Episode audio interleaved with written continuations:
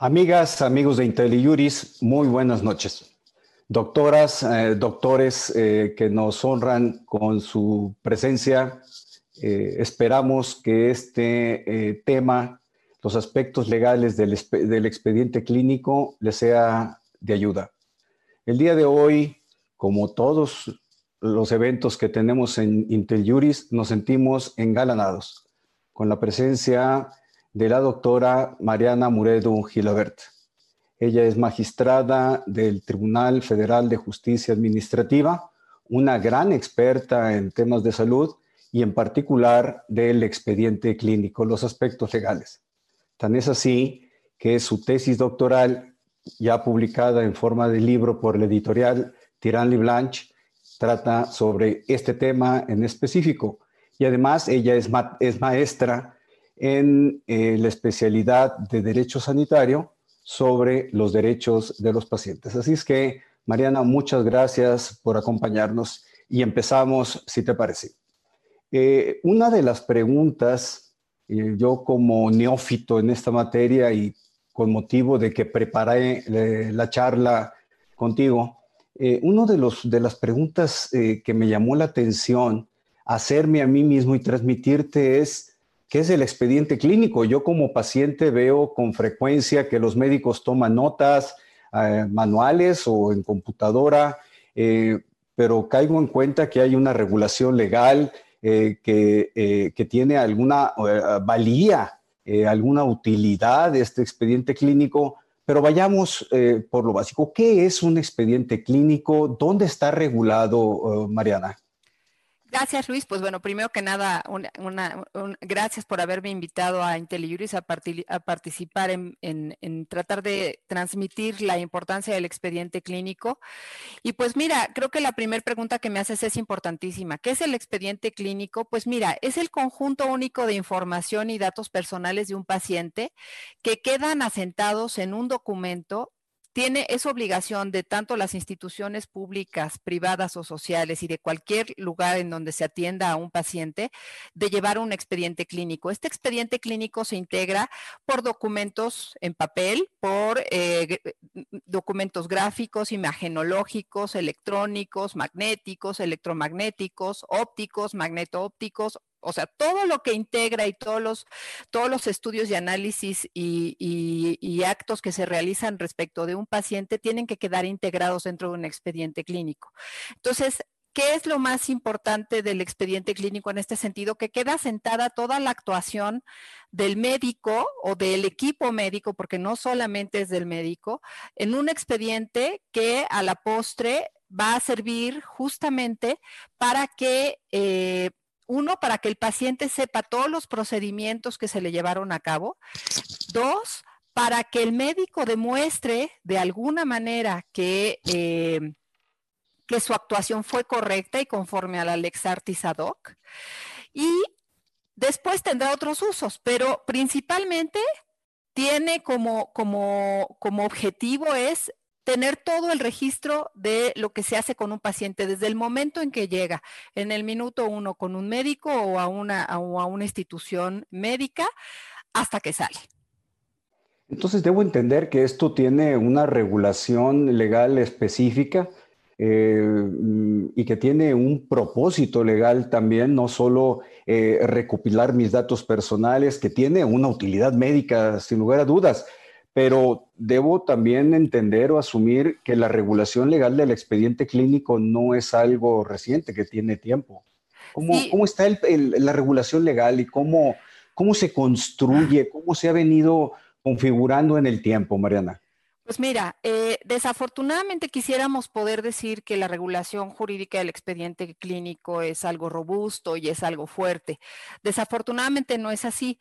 La Ley General de Salud establece fíjate qué curioso, y tú como abogado vas a entender eh, y me vas a ayudar a explicarle bien a la audiencia esto. Eh, la Ley General de Salud en ninguna parte de su texto establece la obligación de llevar un expediente clínico, un expediente clínico. Todo el tiempo nada más hace referencia a que los pacientes tienen derecho de un expediente clínico, pero no habla ni de quién lo tiene que llevar ni de cómo se tiene que llevar. De hecho, eh, en la Ley General de Salud, el único lugar en donde se habla del derecho de los pacientes a tener un expediente clínico es en el apartado donde se establece el INSABI, entonces, pareciera que para el resto de los sectores de salud no sería una obligación llevar un expediente clínico, lo cual tú sabiendo eh, derecho y cómo lo manejas, sabes que ahí hay un problema de jerarquía de normas importante, sobre todo para la obligatoriedad de, de llevar este documento. Pero posteriormente, además de la Ley General de Salud, tenemos una norma oficial mexicana muy importante que es está vigente desde 2012, que es la NOM 004, que fue, es la segunda NOM que se refiere al expediente clínico. Y en esta NOM es donde se establecen todos los parámetros para que los médicos eh, en su actuar cotidiano vayan eh, llenando o vayan cumpliendo con los requisitos que tienen que cumplir eh, para efectos de, de, la demostración de su actuar. A mí me parece muy importante tratar de sensibilizar a los abogados y a los médicos de la importancia del expediente clínico, porque, como te decía en un principio, es este documento en el, en el que se asienta exactamente todo la historia que pasó desde el momento en que llegas con un médico hasta el momento en que te dan de alta.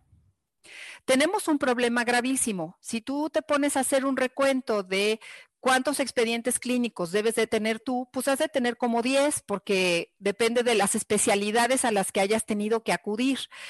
Esto hace muy difícil a veces eh, el, el, obtener información respecto de las personas y respecto de los pacientes. Y esto hubiera sido, por ejemplo, y ya lo hablaremos si es que hay oportunidad del expediente clínico electrónico, porque era tan importante tener una plataforma electrónica para tener todos los datos de salud de un paciente. Hoy en día lo que tenemos básicamente o principalmente es el expediente clínico tradicional, que es el expediente clínico en papel, en el que eh, justamente lo que tienen que hacer los médicos, los residentes, las enfermeras, cualquier persona que tenga acceso a un paciente tiene que hacer anotaciones en ese expediente clínico. Y el médico tratante es el responsable solidario de todos. Entonces, creo que, es, eh, eh, creo que es muy importante la función del expediente clínico, inclusive como prueba en el caso en el que se esté imputando a un médico el no haber actuado conforme a su lex artis. Eh, Blanca nos pregunta, fíjate, muy a propósito de lo que está explicando, que si hay planes para construir un expediente clínico universal. Me refiero desde el punto de vista legal, desde el punto de vista operativo. Esta pregunta va en la línea de lo que comentaste. Pues mira, eh, la realidad es que en el Plan Nacional de Desarrollo 2012-2018, es decir, durante el sexenio pasado, uno de los objetivos eh, en salud era justamente tratar de desarrollar un expediente clínico y que toda la salud para obtener una salud universal, pudiéramos tener un expediente clínico electrónico. Y también en ese sentido se pensó que se tenía que desarrollar la telesalud. Sin embargo, desafortunadamente lo que ha ocurrido es, son dos cosas. La primera es que es una cuestión opcional. El expediente clínico electrónico es opcional, no es una obligación para nadie. Y todos los eh, prestadores del servicio de salud que tienen un expediente clínico electrónico tienen un expediente clínico electrónico diferente entre ellos.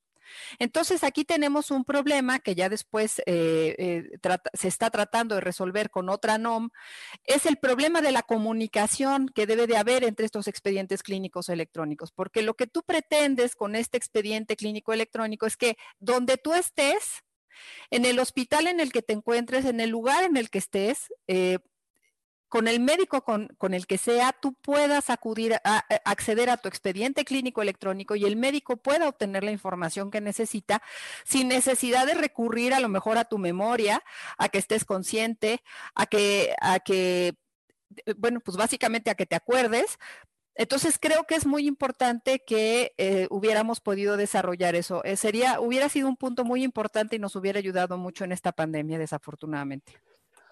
Me regreso, ahorita vamos al, tema de la pandemia con el expediente clínico porque hay un tema operativo grande, pero me regreso a lo que señalabas, la norma oficial mexicana 004.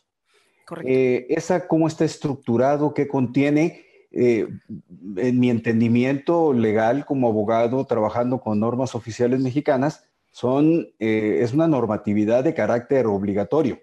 y ahorita mencionabas tú que es un derecho del paciente, pero que entiendo que también al médico le conviene tener un expediente clínico, no solo para efectos de la historia clínica, que ahorita nos están preguntando diferencias entre historia clínica y expediente clínico.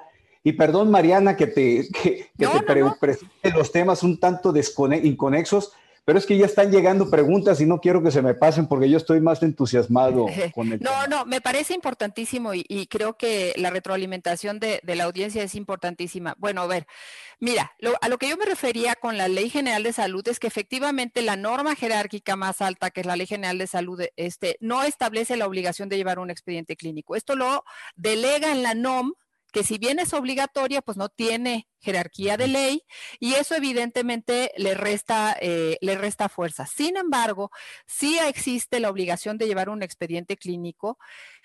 Cuestión que si nos ponemos a ver en muchas, en muchas especialidades médicas no las llevan.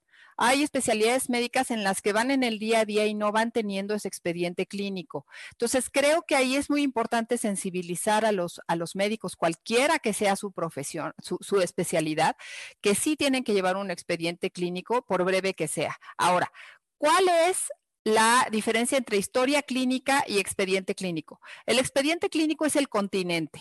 Y la historia clínica es una partecita del expediente clínico. La historia clínica es cuando llega un paciente y entonces se le recaban todos los datos, cuáles son sus antecedentes, cuáles han sido sus enfermedades, cuáles son sus, eh, todos sus temas este, genéticos, en fin, se arma todo un, eh, una cantidad de datos específicos de una persona para entonces tener una base importante de conocer a esa persona cómo está funcionando, qué enfermedades ha tenido, qué vacunas tiene, eh, qué, qué eh, qué comorbilidades tiene hoy en día y qué tratamientos se le han ido dando. Eso es en principio la historia clínica, pero eso es, eso es un pedacito del expediente clínico. El resto, pues vienen obviamente eh, los diagnósticos, eh, los tratamientos, eh, los resultados que se ha tenido estos tratamientos, las cirugías que se le han hecho a esta persona, en fin, todo lo que ya sí es, digamos, pues permíteme decirlo de esta forma, como la historia de vida médica de esta persona. Eh, eh, y entonces, como norma oficial mexicana, sí es vinculativa, tiene un carácter vinculativo para, el médico. Así es. Sí. Eh, este es el expediente clínico que tú decías tradicional, no es el expediente clínico electrónico. No. Pero el expediente clínico, yo que voy con los médicos, pues veo que hacen un llenado en computadora ¿Ese es el expediente clínico electrónico o ese es meramente digital, diferente que llevan manual? ¿Cómo está esa diferenciación, Mariana? Mira, hay, una diferencia eh, que sí es importante hacer. El expediente clínico electrónico es todo un sistema y es toda una plataforma en la que los médicos tienen posibilidad de ir interrelacionando toda la información que tienen con el paciente de un laboratorio, de otro especialista, del área de, eh, quirúrgica, de bases de datos en relación a, enfermedades que se pueden parecer a los síntomas que pueden tener el paciente, o sea, inclusive el expediente clínico electrónico retroalimenta a los médicos con información que ya está guarda, que, que está metiéndose cada día para efectos de que ejerzan su profesión de mejor manera, ayudándolos a ir eh, detectando las enfermedades de las personas.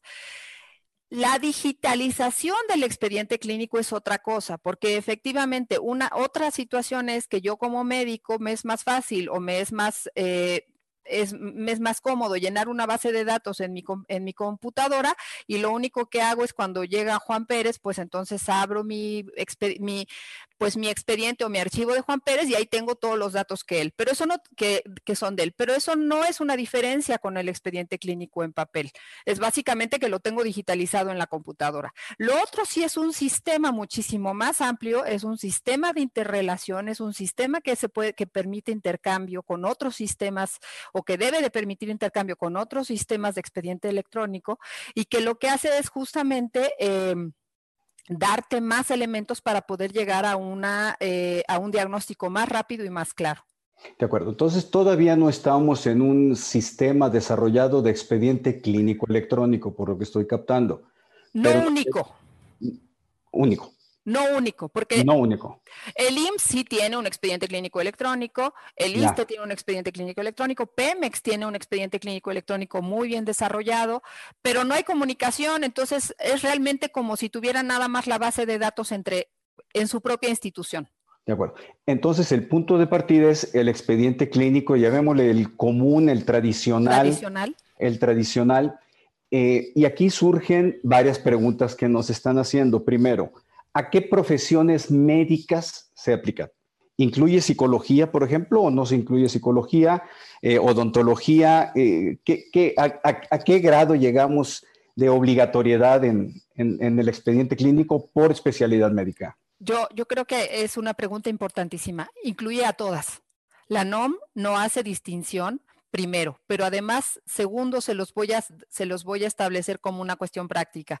en el caso de un odontólogo, si por alguna circunstancia yo hago un trabajo eh, con una persona y este trabajo sale mal, si yo no lo tengo registrado en un expediente clínico, no tengo manera de demostrar en un determinado juicio que mi actuación fue correcta.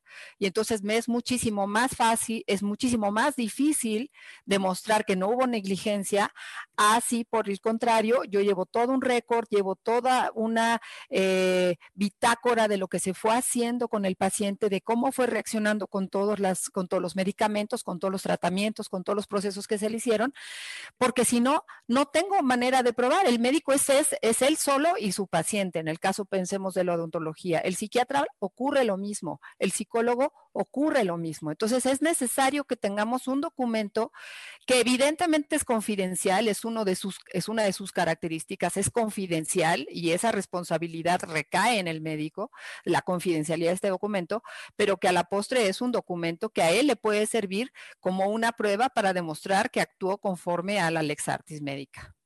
Otra pregunta básica. ¿Quién es el responsable del expediente eh, clínico? ¿El, ¿Uno de los médicos, el médico tratante, el, el hospital, la clínica, el, el, sistema de salud público?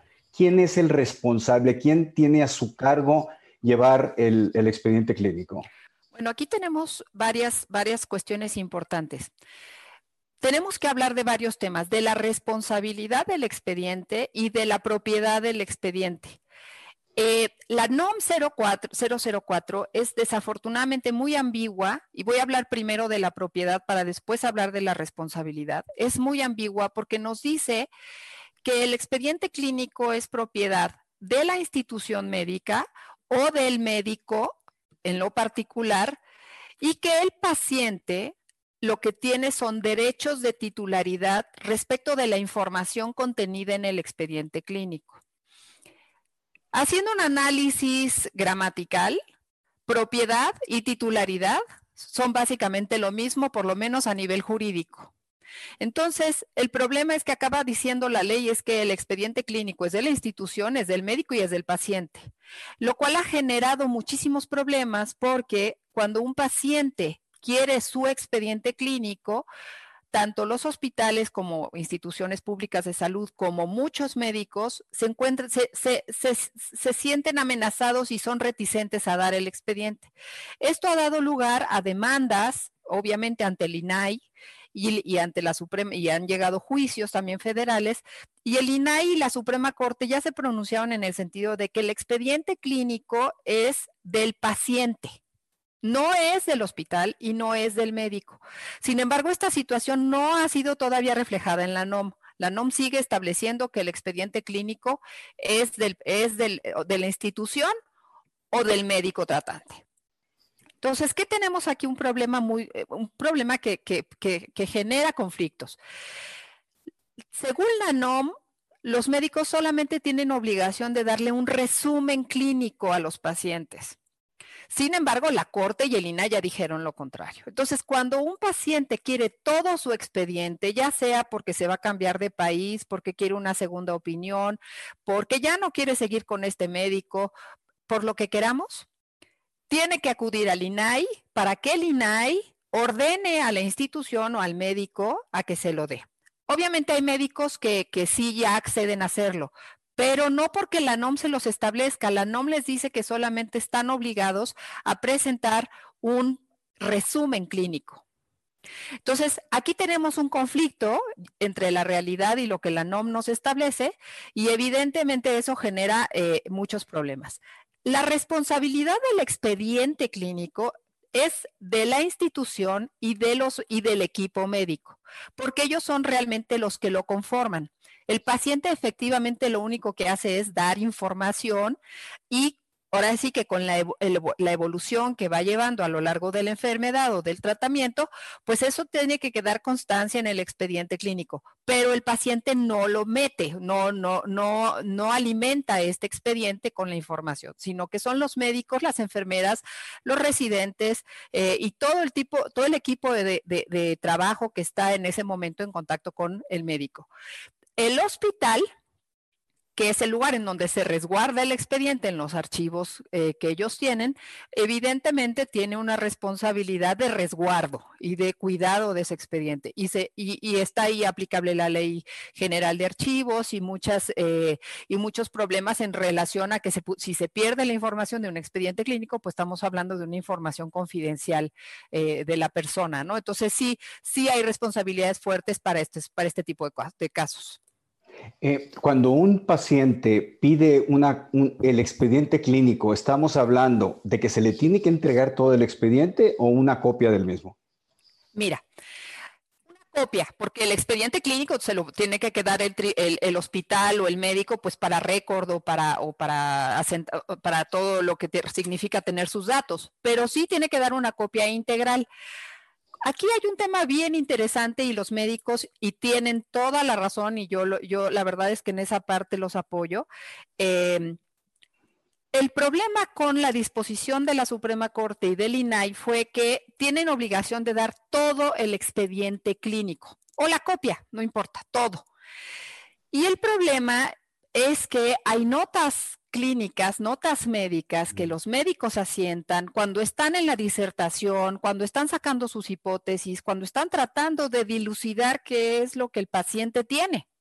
Y habrá veces que sean hipótesis a lo mejor un poco permítanme la expresión, un poco locas, que después se van a desechar, pero que ya quedaron asentadas, o habrá veces que el médico detecte que el paciente le está diciendo mentiras, cosa que también ocurre, y entonces el médico, pues a lo mejor tiene que hacer una anotación diciendo, pues me está diciendo una mentira porque me dice que no toma alcohol, pero pues trae aliento alcohólico, por decir un ejemplo, ¿no? Entonces, ¿qué es lo que ocurre? Que al no poder ellos tener una posibilidad de veto o de restricción de estas notas médicas, pues entonces lo que ocurre es que esas notas médicas muchos las hacen en expedientes alternativos, que no son oficiales, o sea, son sus notas, pero no las meten en el expediente clínico oficial.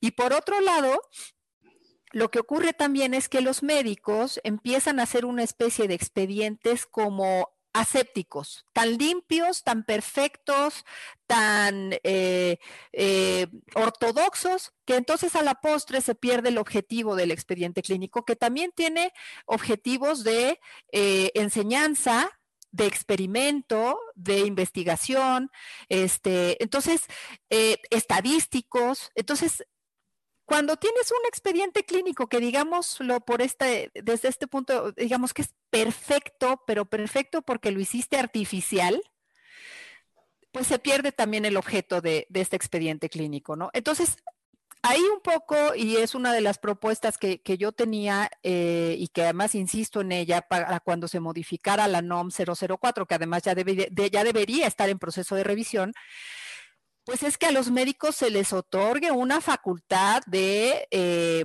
restricción de normas médicas y que si bien se le pueden mostrar a un juzgador, pues no necesariamente a un paciente, porque pueden afectar el ánimo del paciente, el estado de salud, este, pueden pensar que el médico los está agrediendo y en realidad lo que el médico está haciendo pues es eh, asentar una serie de datos que después le van a ayudar a llegar a un diagnóstico final. Lo que se le entrega al paciente es una copia. Una y aquí, copia. Una copia. Y aquí se presentan dos tipos de problemas. primero, eh, preguntan, oigan, ¿y el hospital puede maquillar el, el expediente al momento que se obtiene la copia? Y segundo, ¿quién garantiza la calidad del expediente clínico? Ese es, un tema muy, muy importante, muy relevante. Aquí, aquí viene la importancia justamente de la comparación entre el expediente clínico tradicional y el expediente clínico electrónico. Si estamos hablando de un expediente clínico electrónico, la probabilidad de que el médico o el hospital maquille el expediente es mucho menor o de hecho casi se vuelve imposible, porque están hechos con un sistema de trazabilidad que de que cualquier persona que ingresa un dato, ese dato queda ingresado con un número confidencial o con una contraseña o con, un, eh, o con una firma electrónica, porque hay algunos que funcionan con algún tipo de firma electrónica. Entonces, eh, ahí sí no hay posibilidades de maquillarlo porque lo que se metió quedó registrado y ya saben ustedes este tema de, eh, de, las líneas de, de, secuencia, que se, o sea, que está toda la trazabilidad del dato que se ingresó. Pero en el expediente clínico tradicional, efectivamente, si se perdió una nota, se puede meter al final o me faltó poner datos y entonces me lo está pidiendo una autoridad administrativa o judicial, pues China en este momento lo lleno. Sí, eso sí es un, es, un tema muy complicado y por eso creo que debemos de tender cada vez más a tener un sistema de expediente clínico que nos permita realmente tener la veracidad de que lo que está, está puesto ahí es realmente cierto. Eh, el expediente, la, copia es simple, la que se le entrega al paciente. Sí. Sí, eso no tiene que tener una certificación especial. No. Eh, si el médico, eh, vamos a entrar todavía no a la materia de responsabilidades legales, ¿para qué sirve el expediente clínico? Me quedo todavía en los contenidos. El médico, el hospital, el médico tratante y el hospital tienen que asegurarse que lo que se contiene en el expediente clínico sea completo y sea satisfactorio y adecuado, por, lo que, por lo que explicas. Correcto. Eh, ahora, en el, en el expediente clínico también eh, participa personal de enfermería, eh, médicos ayudantes, asistentes, etcétera. El responsable sigue siendo el médico tratante. Claro, pero los otros también tienen una responsabilidad solidaria porque a fin de cuentas ellos también están ingresando información ahí. Y hay que recordar una cosa, los médicos tratantes no con, no con todo el equipo que los apoya tienen una relación jerárquica, a veces una es una relación de igualdad. Entonces, pensemos que es un eh, cardiólogo que por alguna razón pidió también el apoyo de un nefrólogo, pues entonces cada uno de ellos tiene la obligación de anotar lo que le va correspondiendo conforme a su especialidad. Pero no podemos pensar que el cardiólogo va a ser 100% responsable o exclusivamente responsable de lo que hubiera eh, anotado o hubiera dejado de anotar el nefrólogo. Creo que eh, ahí se da un tema de verticalidad, eh, perdón, de horizontalidad en las relaciones y el nefrólogo se tiene que hacer también responsable de lo que está asentando. los estudiantes de medicina en este aspecto ¿Tienen alguna responsabilidad o se les debe tomar como auxiliares? ¿Qué nivel tiene un estudiante, un interno, un pasante de medicina en la integración del expediente clínico? Pues lo que pasa es que ahí si, si el tratante está delegando el médico tratante está delegando en el, en el pasante o en el interno el llenado del expediente clínico, el responsable es el médico tratante. Ahí sí, ya después eh, que venga una, digamos, que el médico tratante repita contra el, contra el eh, alumno, contra el pasante, eso es otra cuestión. Y se le puede también de todas maneras eh, imputar una especie de responsabilidad, pero es una responsabilidad menor a la del médico. ¿Por qué? Porque el expediente clínico es responsabilidad, eh, lo que se haga respecto al paciente, a fin de cuentas es responsabilidad del médico. Y él también tiene que estar muy consciente de lo que se está anotando en un expediente clínico. Y el secreto profesional de los médicos versus el derecho de los pacientes a tener una copia del expediente, ¿Cómo se ha resuelto por el INAI, el Poder Judicial de la Federación en estos temas, Mariana? Pues desafortunadamente ese es el tema que, hicieron una, tomaron una decisión a rajatabla de decir que se dé todo, absolutamente todo. Y ni siquiera se pensó en esta cuestión de proporcionalidad de la información, de pertinencia de la información. Por ejemplo, pensemos en un juicio, eh, en un juicio que es una, estemos en, en, algún tema psicológico y tengamos un tema de patria potestad o de tutela. La realidad es que cuando se solicita el expediente clínico, no se necesita todo el expediente clínico, necesitas partes del expediente clínico. Y al no dejar que los médicos tengan esta posibilidad de restricción, en mi opinión, yo creo que hay cosas que sí violan su derecho o su, eh, su secreto médico, su obligación del secreto médico. Pero eh, es justamente ahí donde yo, y no hay una, no hay una disposición específica que diga, hay estas salvedades para que no lo digan o sí lo digan. Creo que ahí nos falta en la ley establecer eh, esos puntos y eso hace que los médicos también sean muy reticentes a, dar el expediente clínico, por un lado, y a hacer anotaciones verdaderas dentro del expediente clínico, porque entonces dicen, ¿para qué me meto yo en un, en un relajo si voy a anotar aquí esta cosa o esta situación? Mejor la anoto en otro documento que no es oficial, que nadie sabe que lo tengo, y entonces estamos actuando en dos plataformas que desafortunadamente Afortunadamente lo que ocurre es que dejamos de tener la veracidad del expediente clínico. ¿Cuánto tiempo tiene que conservarse el expediente clínico por, los médicos? Según la NOM, eh, dice cinco años mínimo. Pero aquí tenemos otro problema. Este, ¿Qué pasa, por ejemplo, con eh, las enfermedades crónicas? Este, cuando tú tienes una enfermedad crónica, normalmente tienes expedientes de muchísimos años. Eh, o vamos a pensar qué pasa con una persona que fallece y no se enteran en el Seguro Social o en el ISTE o en un hospital privado. Si la persona fallece fuera del hospital, existe esta obligación de tener el expediente clínico, pero realmente ya no sirve para nada. Entonces, como que tampoco hay una modulación de hacer casos, a ver, y si, y si, y si en vez de decir cinco años, ¿qué pasa a los cinco años? ¿Lo destruyo? ¿Lo tiro? ¿Se lo devuelvo al paciente? No dice qué pasa. Entonces, piensas que lo destruye. ¿Y qué pasa si después, en vez de, vamos a pensar que es una enfermedad que remitió, y a los cinco años vuelve a salir y tu expediente ya te lo tiraron. Y era un trabajo, o sea, era una, fuente de información importantísima para ti. Yo creo que cinco años puede ser muchísimo o puede ser muy poco. Creo que no hay, eh, creo que está una disposición rígida que realmente no resuelve el problema real este, de los pacientes ni de las instituciones. Eh, moviéndonos un poquito eh, de tema, Mariana, a los médicos. Ya queda claro para qué sirve el expediente clínico a mí como paciente. Pero el expediente clínico, desde el punto de vista legal, ¿qué utilidad les representa? Ok, bueno, pues mira, la primera es que tienen que cumplir con la ley. O sea, es una obligación que tienen y que tienen que cumplirla y que si no cumplen con ella, sí incurren en una responsabilidad. Primero.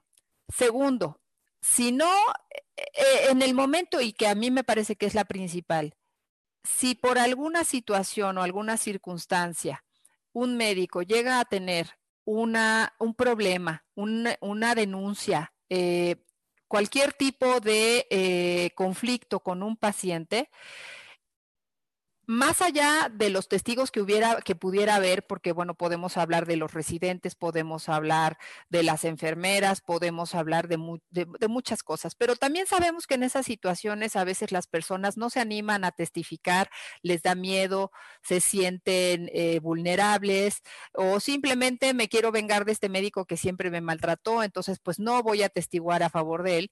Entonces creo que el único, el único de verdad... Eh, la única prueba real, fidedigna, completa y que además la arman ellos mismos es el expediente clínico. Entonces, es para mí es preconfigurar la prueba de que están actuando correctamente. Entonces, pareciera, eh, y desafortunadamente a veces platicando con, con alumnos médicos, trato de sensibilizarlos mucho en este sentido es, no es llenar un papeleo, no es chin, tengo que llenar la forma, que flojera y yo tengo tanto trabajo o estoy rebasado de trabajo, sí, pero yo lo que quisiera eh, sensibilizarlos es, piensen un poquito más allá.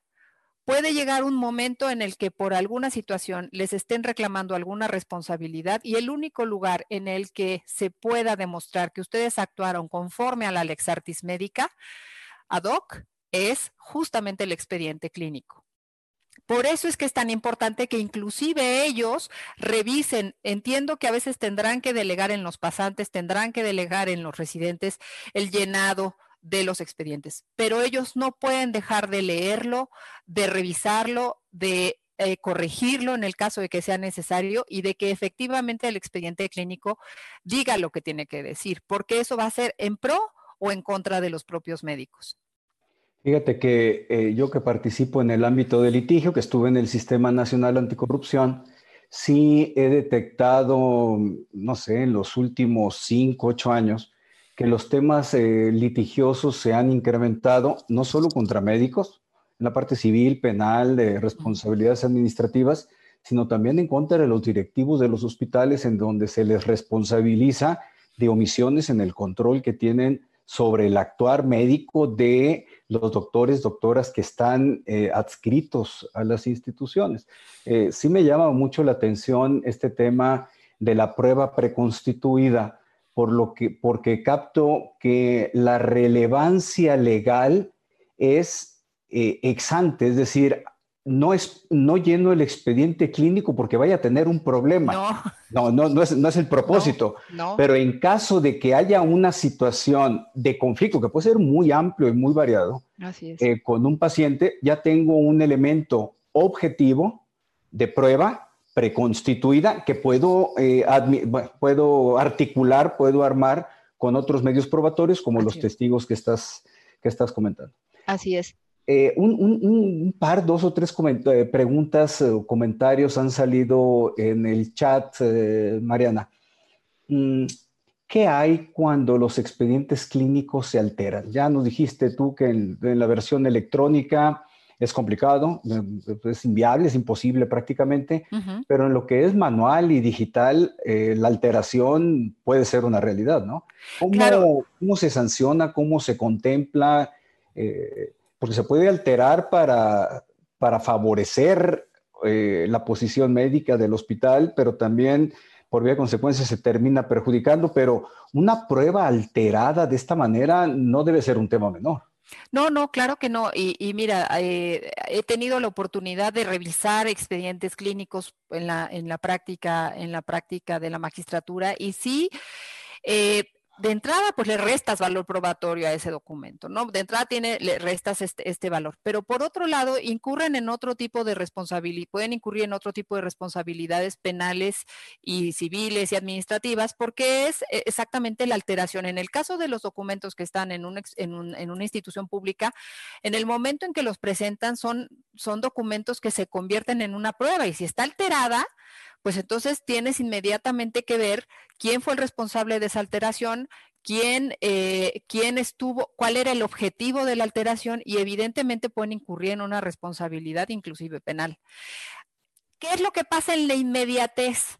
Porque además no solamente ocurre que, bueno, vamos a pensar, el paciente se alteró el expediente, se presenta como, como, como prueba en un juicio determinado y en la presentación del juicio pensemos que yo como juzgador pues le quito valor probatorio a esa prueba porque me doy cuenta que está alterada, pero queda para el hospital y para el paciente el derecho de justamente eh, ir en contra del médico por una alteración de un documento, de un documento eh, que en un momento dado se vuelve un documento público para efectos de una prueba o de un documento probatorio. Tú nos hablabas hace un momento de que se tiene el expediente clínico y luego se tiene por el tema de secreto profesional, por el tema de eh, reflexiones médicas eh, que son propias del análisis y que incluso los abogados también lo hacemos, ¿eh?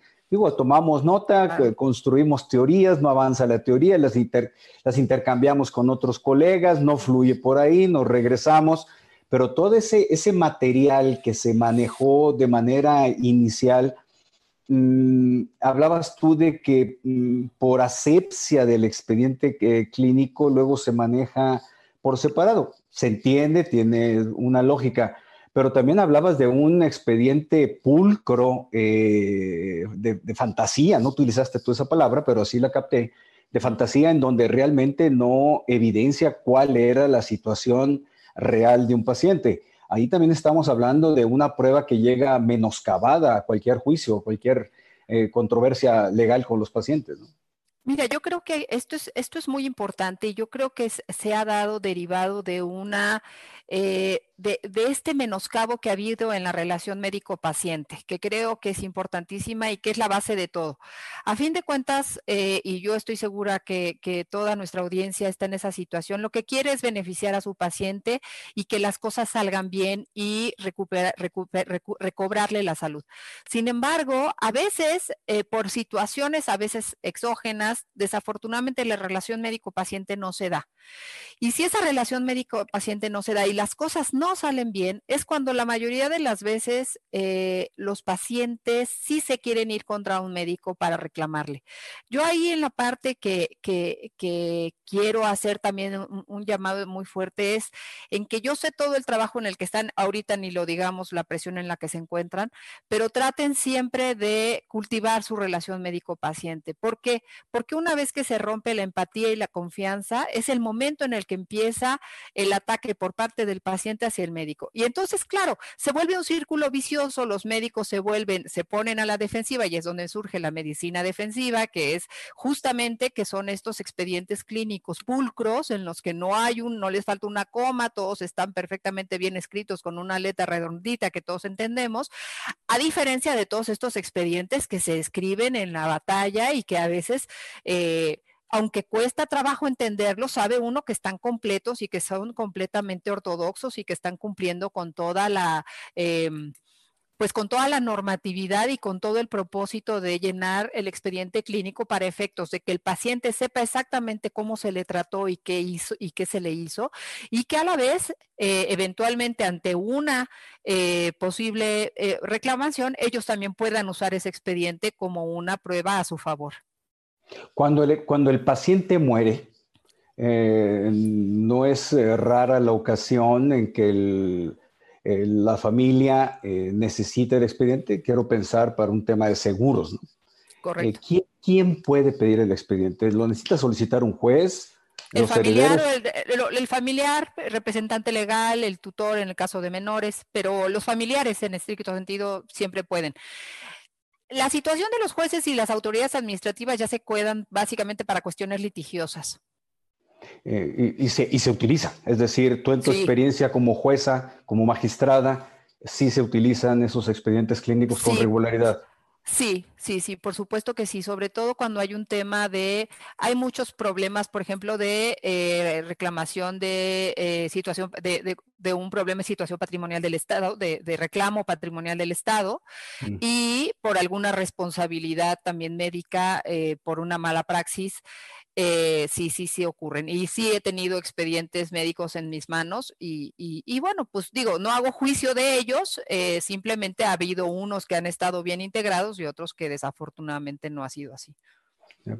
Eh, Mariana, tenemos que empezar a perfilar el cierre. Platicamos algo del expediente electrónico. ¿Hacia dónde tenemos que evolucionar con los expedientes clínicos? ¿Cuál es el siguiente reto? Hablabas tú de que, la, las NOM, que la NOM 004 tiene que revisarse, actualizarse. Eh, entiendo que ese es respecto del expediente tradicional, pero aquí se empalma con lo que conocemos como el expediente electrónico, el expediente electrónico universal. ¿Cuál es el futuro del expediente clínico? Bueno, mira, yo creo que tenemos que caminar más con esta situación que, tan desafortunadamente estamos viviendo como mundo y como país. Yo creo que sí tenemos que ir caminando hacia el expediente clínico electrónico. Eh, lo ideal, de alguna manera, sí, sí tendría que ser que fuera un expediente clínico único o que lográramos realmente una interoperabilidad eh, efectiva entre todos los expedientes que se fueran armando en, las distintas instituciones públicas. La realidad es que eh, todavía estamos muy atrasados en este sentido. Los prestadores del servicio del expediente clínico, porque hay, eh, prestadores del servicio del expediente, o sea, de la plataforma, y ellos te lo, te lo rentan, este, y son programas distintos para muchos, para muchos, eh, para muchos eh, hospitales o médicos. Creo que tenemos que tender a tener una verdadera eh, interoperabilidad. Tenemos que tender a sensibilizar a los médicos de que el expediente clínico no lo debemos maquillar, más bien debemos actuar conforme a la Lex Artis, que creo que es la mayoría de las veces, pero a veces por las prisas, por las urgencias, no lo llenan en su momento y como debe ser. Y entonces creo que tenemos que tender a tener un expediente clínico electrónico amigable que les sea muy fácil llenarlo, eh, que no les sea adverso eh, y que ellos sepan que efectivamente este expediente clínico eh, electrónico les va a hacer más fácil la vida. Si estamos pensando que les va a hacer la vida más complicada, jamás se va a implementar.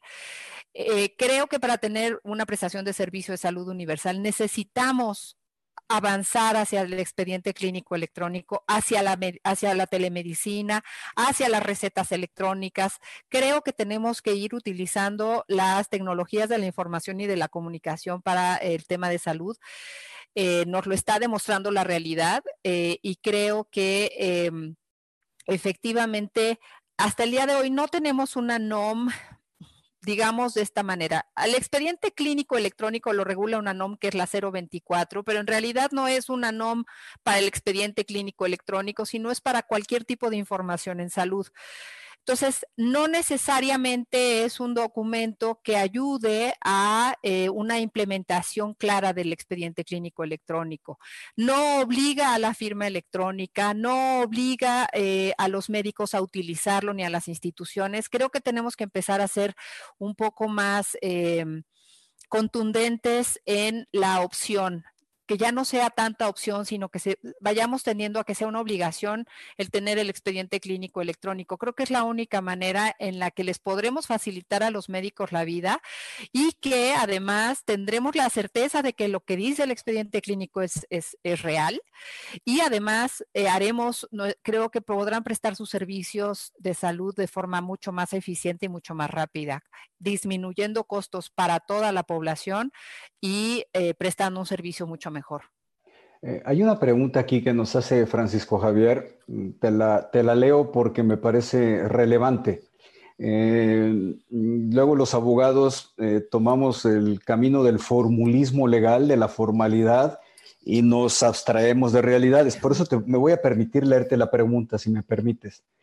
¿Cuáles son, de acuerdo a su experta opinión, se refiere a ti, por supuesto, los resultados en salud de nuestros pacientes cuando la lógica administrativa y jurídica, nuestro posicionamiento formalista como abogados, se ubica en un lugar de prioridad sobre la lógica de la medicina.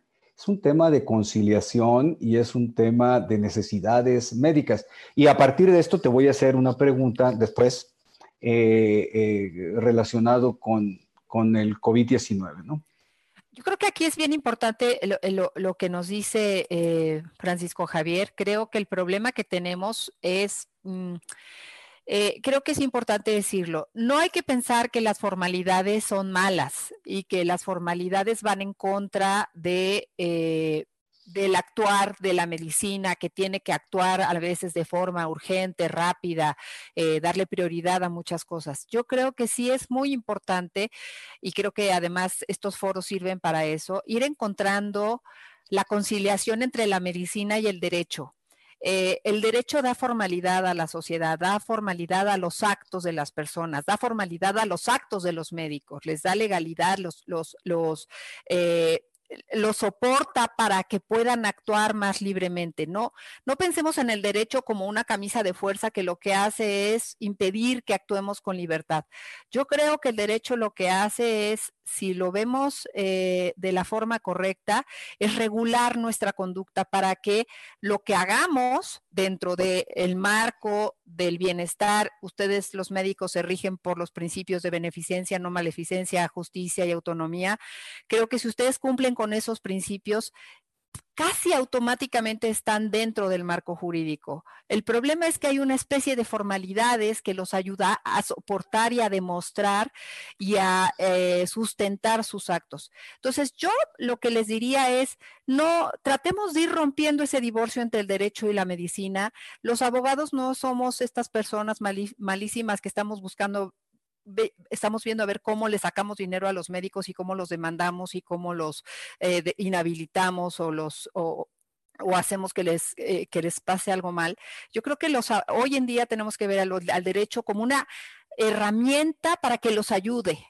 Yo veo el derecho y desde que estoy estudiando todo lo que tiene que ver con derecho y salud, pienso en el derecho como una herramienta para apoyarlos para ayudarlos, pero también necesito de alguna manera tratar de transmitir o transmitirles a ustedes que me vean así o que nos vean así a los abogados, como una herramienta para apoyarnos, no para entorpecer su ejercicio.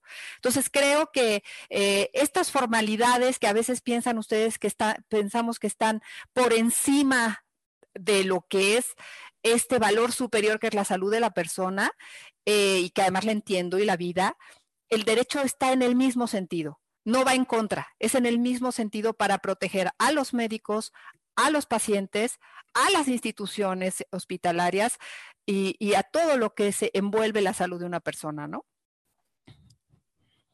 Eso sería. fíjate que, te entiendo perfectamente bien. Sí, te entiendo perfectamente bien. Yo tengo, como sabes, dos hijos médicos y estoy muy interesado en que ellos cumplan con las formalidades legales. Tú has tenido oportunidad de transmitirles tus conocimientos y, que constaten que es una realidad. Y además, no sé, eh, tengo muchos amigos médicos de los cuales he sido pacientes, otros fui compañeros desde la primaria, secundaria, allá en mi natal Sinaloa. Eh, pero unos 10 médicos son muy amigos míos, cercanos, eh, compañeros de pesca, y siempre tenemos, yo que tengo oportunidad les platico de estas formalidades legales. Y retomando una expresión tuya, el derecho lo que da es orden y da certezas para todos los que estamos involucrados. Mariana, nos quedan ocho minutos y no tarda el director general en sacar la primera banderita de advertencia. No me quiero ir sin tratar el tema de los apremios médicos que tienen las doctoras, los doctores que en este momento están en el campo de batalla atendiendo COVID-19. Eh, porque esto se suma otro dato, eh, tienen menos recursos humanos profesionales a su, disposición, unos médicos porque están en población vulnerable, otros médicos eh, porque están enfermos, es decir, están inhabilitados para trabajar, eh, los pasantes de medicina, eh, los internos eh, también fueron, entiendo, en una parte importante retirados de la práctica médica en esa, en esa área del COVID-19. ¿Qué vamos a hacer con los expedientes clínicos en este momento? Y hay muchas preguntas relacionadas con COVID-19, a ver si nos da margen de, de atender dos, tres ellas, pero la primera aproximación, Mariana, hay un, una situación de estrés. Lo veo con mi hija, Andrea, eh, que que bueno, pues está en un área de urgencias de COVID-19. Y hablar del llenado del expediente clínico lo hacen, por supuesto, pero también veo que es eh, un tanto a matacaballo, estoy utilizando una expresión coloquial, en el abrumamiento, en el, frenesí que se tiene en estos momentos, no se diga en un área de urgencias, ¿no? Pues sí, eh, mira, yo creo que esto es una cosa importantísima. Eh, desafortunadamente estamos en un estado de emergencia en el que pareciera, y creo que esto también lo puedo ligar con la, con la respuesta del compañero anterior que nos preguntaba sobre la prioridad del derecho, el formalismo del derecho. Yo creo que en estos casos de emergencia, eh, creo que los expedientes tienen que ser dentro de lo que se pueda, establecer, poner todo lo que sea eh, necesario para efectos de demostrar que el paciente estaba en tales o cuales condiciones y de que por alguna situación se tomó tal o cual decisión. Creo que eh, sí, efectivamente, el tema de COVID nos está rebasando y precisamente por eso creo, y perdón que me regrese nuevamente al tema del expediente electrónico, si tantos, tantos de estos pacientes que hubieran llegado al hospital, por ejemplo, al de nutrición, son pacientes nuevos, pero tuvieran un expediente clínico electrónico, de entrada su historial clínico ya lo tendrían en el momento en que llegaron con teclear un número, con teclear una firma electrónica o con el nombre del paciente. Esto ahorraría muchísimo tiempo, cosa que hoy en día desafortunadamente no tenemos. ¿Qué sí tenemos? Tenemos una urgencia sanitaria, tenemos pocos médicos y tenemos una obligación legal que tenemos que cumplir para efectos de eh, pues de no incurrir en responsabilidades. ¿Qué es lo que yo diría? Eh, traten eh, de, que sea, si bien aunque sea breve, sí poner básicamente todas las circunstancias y todas las condiciones que van, que van encontrando y, si no lo hacen ellos y los hacen, los apoyan, pues darle una revisada, este, tratar de que se vaya lo más, que se cumpla lo más que se pueda con lo que tiene que quedar asentado, porque recordemos que aquí también va a haber casos en los que van a tener que tomar decisiones difíciles y la única manera en la que la van a poder justificar es a través del expediente clínico. Eh, eh, cuando estamos hablando de la NOM 004 y la 024, surgen eh, varias preguntas. Algunas ya te las, te las había realizado, pero en lo estructural tienen que ver con el contenido de, del, hablaste en, términos generales de que exámenes, estudios, resultados, pero la, la, NOM 024 se refiere a los documentos electrónicos en todo el sector salud. Eso significa que no tenemos una normatividad específica para expediente clínico electrónico, ¿es correcto? Correcto, así es. Entonces, todo tendría que evolucionar primero actualizando la NOM 004 y luego evolucionar en la misma NOM revisada o en una nueva con el expediente eh, clínico electrónico. Así, exactamente como lo estás diciendo, eh, Luis. Es por eso la urgencia ya de que se, se, revise esta NOM y se actualice.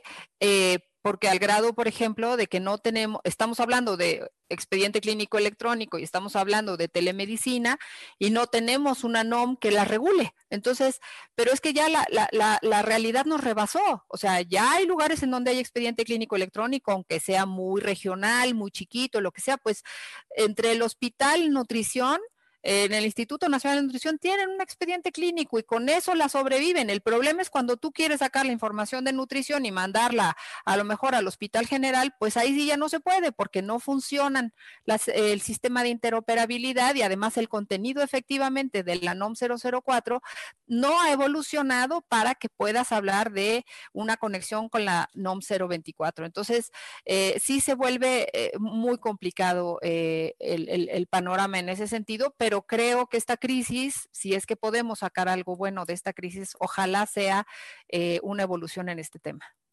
Otro día te vamos a invitar, si nos permites, a lo que es eh, la teleconsulta, ¿se, le llama? Telemedicina, o telesalud. Telesalud, que bueno, sin un expediente clínico electrónico como que cuesta trabajo pensar en, satisfacer ciertas condiciones. Eh, sé que eres experto en el tema, ya tendremos oportunidad de platicar. Eh, ¿Algún comentario final, Mariana, de cierre en, este, este tema? Bueno, pues mira, antes eh, de ese tema, pues es agradecerles a todos los médicos que, están hoy en el frente de batalla ayudándonos, ayudando a toda la población y pidiéndonos que nos quedemos en casa porque ellos están rebasados, deseándoles que todo les salga bien, que se puedan seguir cuidando. Agradecerles de verdad infinitamente su apoyo. No, no hay palabras para, para reconocerlos y, de esta manera quiero decirlo. Y que de verdad, eh, si en algo eh, quiero apoyar, en que evolucionemos con el expediente clínico electrónico. Creo que es una herramienta para, para ustedes, para que ustedes puedan tener una vida más fácil y que por favor hagan, traten de hacer en su cotidiana actividad, lo mejor que puedan sus expedientes clínicos electrónicos. Como juez, eh, como abogada, les digo lo importante que es para efectos de que ustedes demuestren que están actuando de forma correcta. Entonces, eh, de veras, no es el papeleo, es un documento que va a ser su prueba si algún día la necesitan. Muchas gracias, eh, Mariana. aprovecho para hacer un, un saludo a mis amigos de la pesca, que son médicos Efraín, Lino, el Chevo famoso, eh, que vean que los tengo aquí presentes. Eh, eh, el día de mañana a las 8 de la noche, como sabes, Mariana, vamos a tener un seminario específico en línea con tres abogados especialistas también en temas de salud, en donde veremos el de los derechos humanos de los médicos, que es un aspecto que, sobre el que no hemos reflexionado, no hemos comentado eh, yo creo que es eh, necesario también darles el espaldarazo de que el derecho, las leyes, los abogados, estamos con, los médicos eh, amigos y que están en la, cancha, en la, trinchera del COVID y los que no están también en esa trinchera, porque siguen dándonos, prestándonos servicios médicos en diversas ramas. El tema de salud sigue vigente y necesitamos de todas las especialidades y de todos los apoyos. Mariana, estoy muy agradecido contigo, que agradezco la generosidad eh, de transmitir tus conocimientos, de hacerlo en la plataforma de IntelliJuris. Y bueno, pues quedamos eh, emplazados para el próximo miércoles a las 7 de la noche para hablar también de los derechos humanos de los pacientes. Ojo, Mañana es a las 8 de la noche, Derechos Humanos de los médicos. El miércoles de la próxima semana es Derechos Humanos de los pacientes. Hasta luego, Mariana. un gusto saludarte y tenerte aquí con nosotros. Muchas gracias, Luis. Muchas gracias a todos que nos acompañaron. Que tengan buenas noches.